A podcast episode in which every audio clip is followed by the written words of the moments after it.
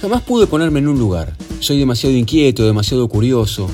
Por eso decidí que este podcast no sea de una cosa, sino de muchas, de las que se me vayan ocurriendo. Una charla, una historia real, inventada, propia, porque no robada. Bienvenidos a Largavistas sin formato. En el episodio de hoy, cómo ser un argentino devaluado.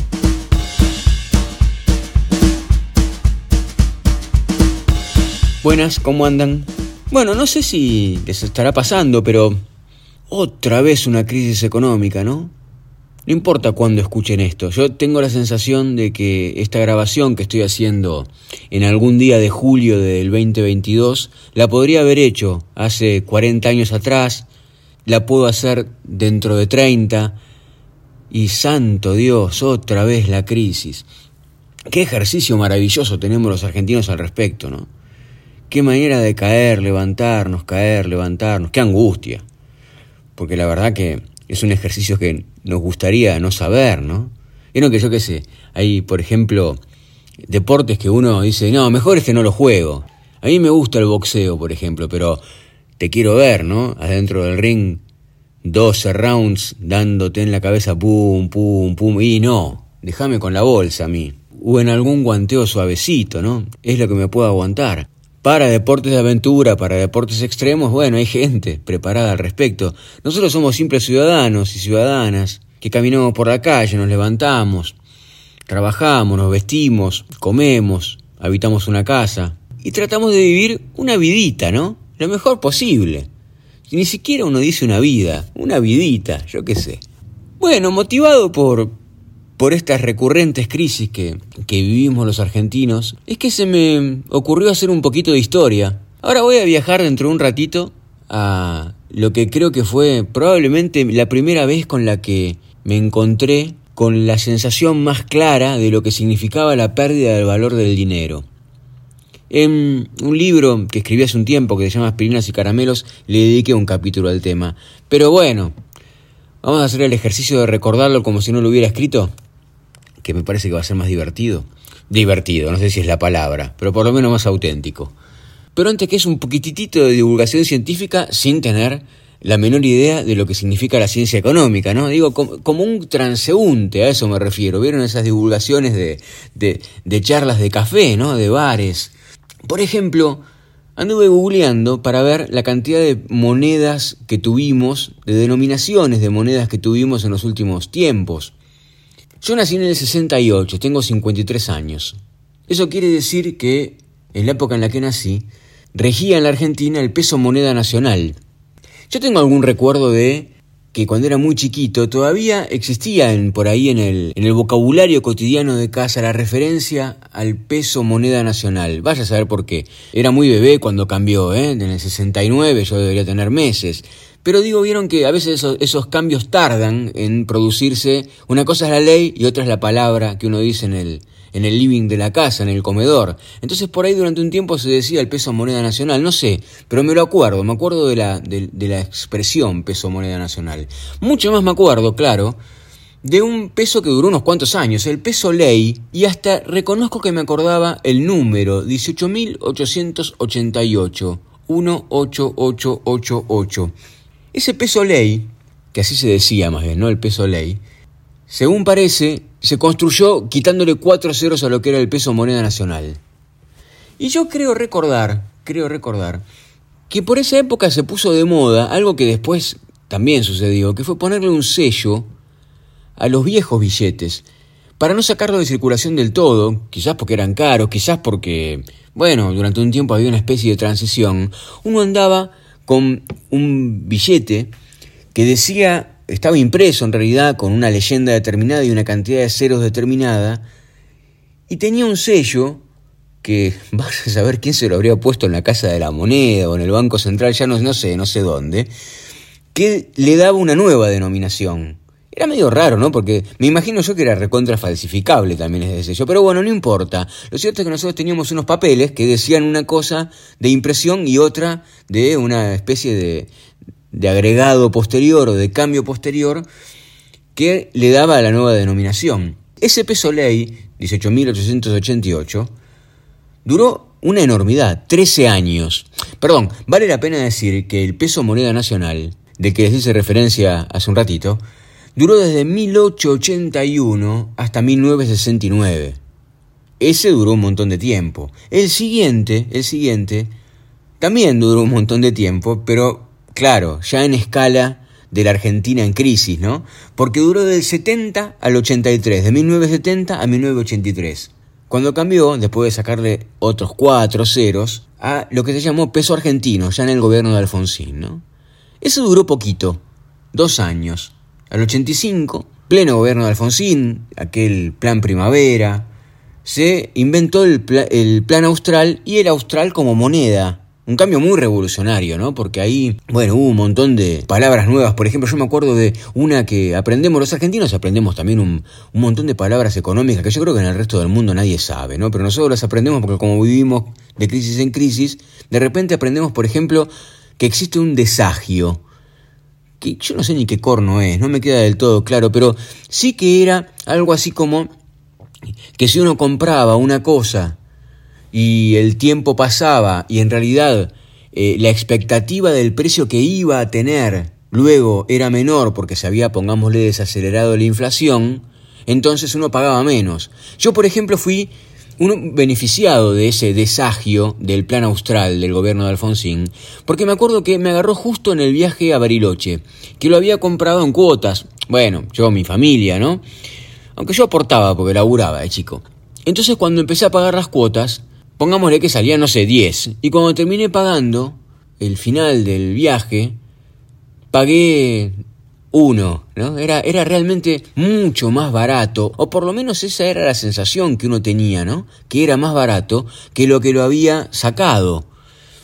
No sé ahora, porque tendría que irme a, estudiar manuales de algo que realmente no sé, que es economía, si realmente era más barato o si en todo caso habían cambiado todos los precios alrededor de eso y por eso yo creía que lo que estaba pagando era menos, pero en realidad era un error. No lo sé, no lo sé. Lo que sí recuerdo perfectamente era entrar a las oficinas de la empresa de turismo que quedaba por la calle Lavalle, si no me equivoco, y me parece que era una empresa que se llamaba Centur, Central de Turismo o algo así, donde era muy común que los chicos de Buenos Aires compráramos nuestros paquetes ah, de viaje a Bariloche y terminar pagando con una cantidad de, billetes bastante irrisoria, eh, a un precio muy menor del que se suponía que lo iba a pagar al principio. ¿no?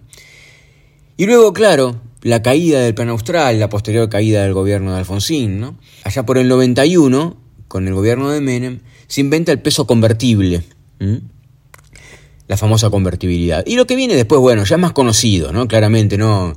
Eh, no es que ya cambie la denominación del peso, sino que es que entramos en esas espirales este, donde el mismo peso empezó a valer menos y menos y menos y menos en comparación con el dólar, ¿no? que billete al que siempre le tenemos ahí dando vueltas con una especie de envidia enorme a partir de su estabilidad. Ahora está un poquito afectado también por la inflación, pero resulta que escuchamos inflaciones del 10% en Estados Unidos o en, o en Europa y nosotros nos reímos, claro, para eso es gravísimo y es gravísimo. El problema es que nosotros estamos más acostumbrados a, a, números mucho más grandes, entonces todo eso nos parece chiste, ¿no?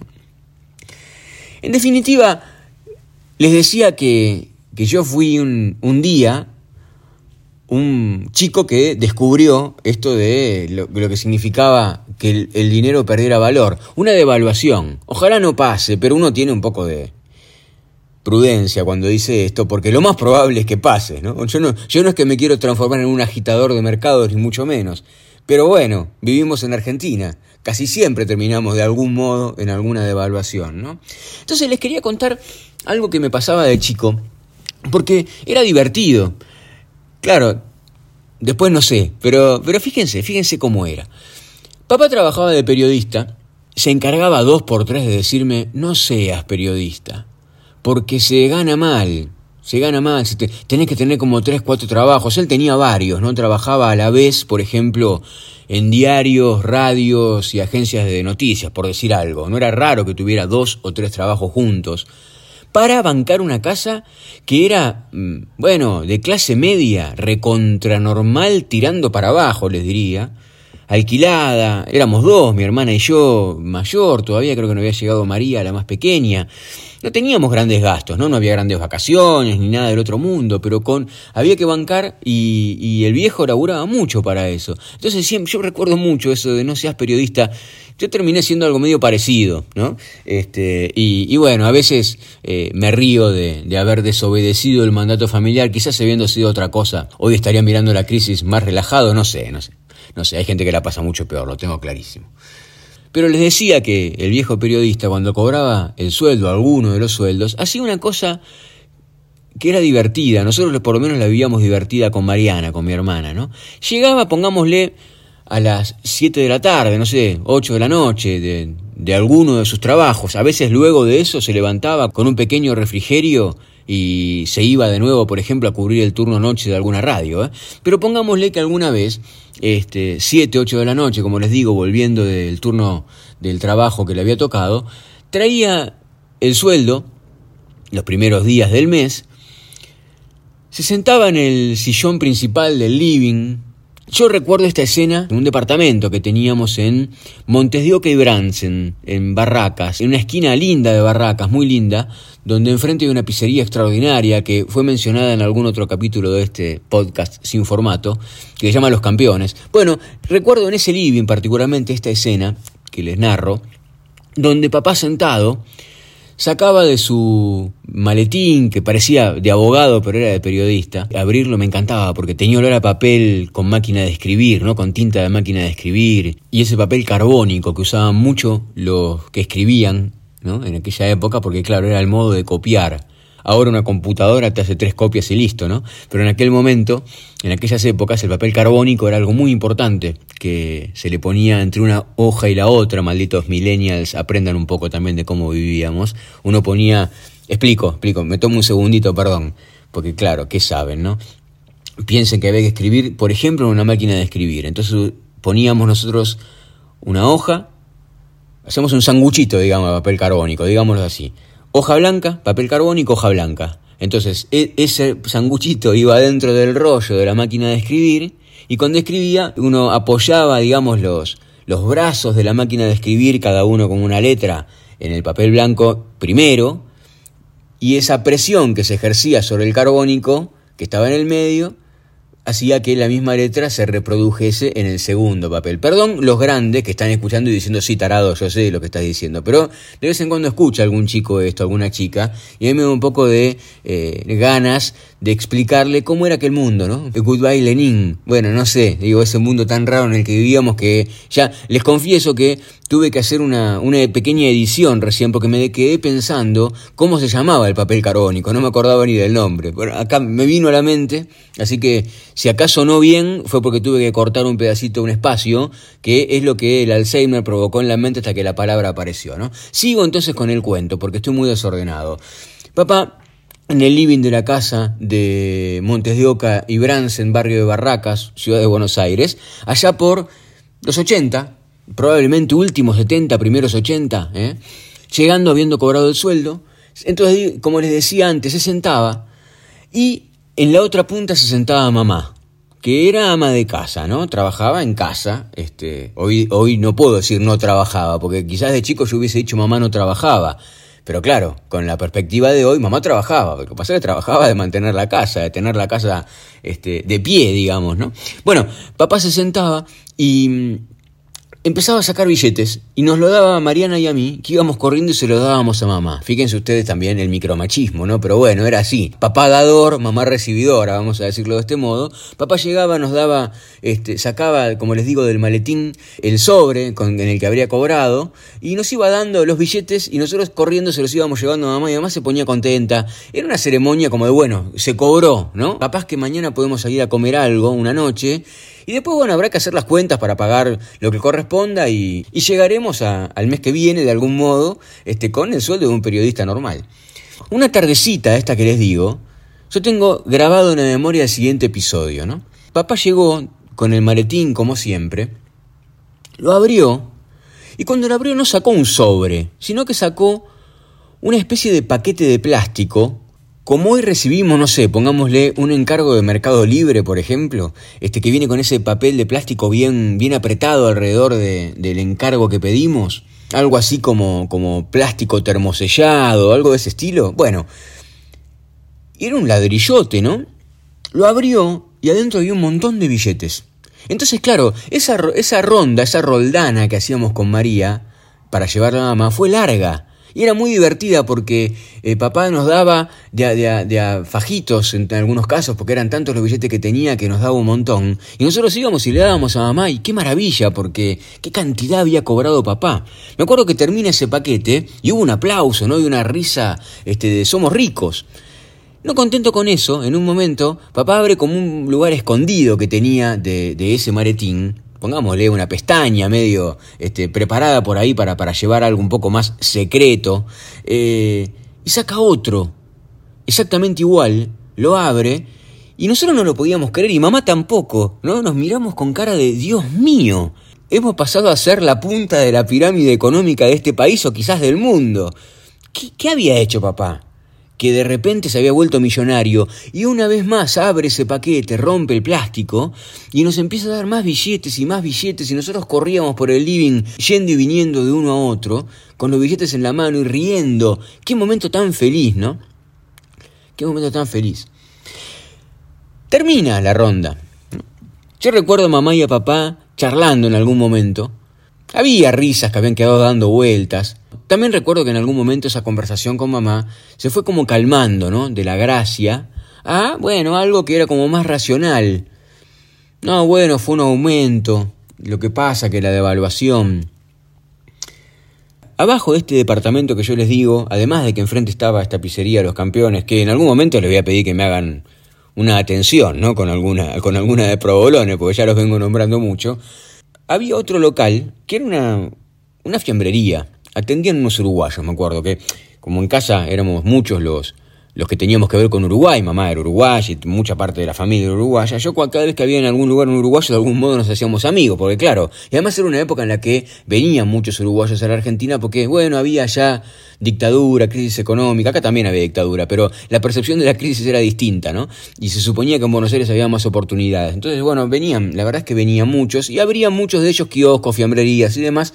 En este caso la fiambrería del uruguayo Velázquez, este me acuerdo el apellido, estaba ahí abajo en, creo que sobre Bransen, no, no, quizás me traicionó un poco la memoria. La cuestión es que yo iba casi todas las noches porque me había tomado una, una especie de vicio que era eh, convencer a mamá, sobre todo, más que a papá, de las bondades de cenar unos sándwiches de fiambre. La verdad que es algo que siempre me, gustó, me sigue gustando, que es, es muy sencillo, ¿eh? Un pan lactal en aquel momento creo que estaba Fargo, si no me equivoco, y creo que también Sacán, eh, algo así como el buen pan, ¿no? Eh, creo que era el eslogan que remataba la publicidad. Y el pan que vendía Sacán estaba garantizado por don Carlos Sacán, que en la publicidad decía yo lo garantizo. Perdón, don Carlos, pero a mí me gustaba más el Fargo.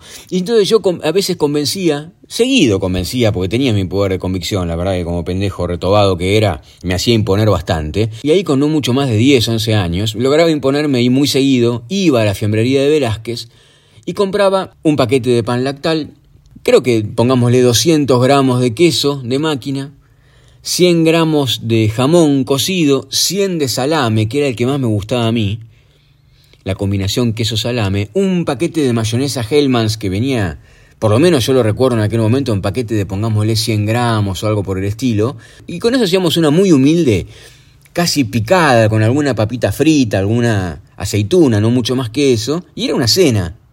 A mí me encantaba. Lo hacía muy seguido, entonces yo tenía una medida de lo que salía eso. No, voy a inventarla, ¿eh? porque no recuerdo exactamente cuánto era el valor que tenía que pagar, pero pongámosle, pongámosle sencillamente, que todo esto saliera algo así como, no sé, 100 pesos ley, 18.888, como les digo que se llamaba en aquel momento la, la moneda.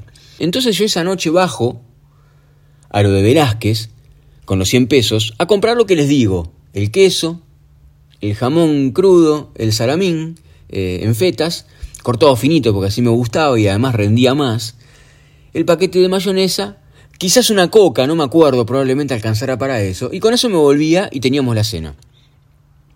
Claro, cuando yo agarro un billete de 100 pesos de la cantidad de billetes que mamá había recibido de parte de papá, era una risa porque Eh, me podría haber comprado toda la fiambrería si quisiera con toda la cantidad de dinero que disponíamos a partir de esa noche, ¿no? Éramos millonarios.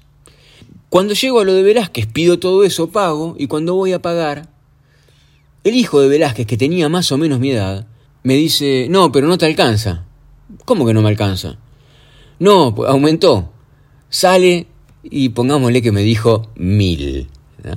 Yo sé que las cifras que les estoy diciendo son ficticias porque no recuerdo si fue exactamente esa la cifra de la devaluación, pero sí recuerdo mi sorpresa absoluta de que de repente algo que había salido durante un tiempo determinado, un precio tal, de repente hubiese pegado semejante salto como para que lo que yo había llevado no alcanzara casi para nada. Claro, ahí entendí que lo que había cobrado papá no era que nos había hecho millonarios, sino que ese papel que yo tenía valía diez veces menos. Y que entonces papá había cobrado, pongámosle, diez veces más, pero que significaba relativamente lo mismo, visto desde hoy, seguramente significaba menos. Entonces ahí, de un modo muy sencillo, yo me recibí de argentino devaluado, ¿no? Debe haber habido antes, por supuesto, porque antes de eso estuvo, no sé, el Rodrigazo. Yo era muy chico, no, no compraba, aunque ya vivía, pero no compraba yo, entonces no lo viví de ese modo.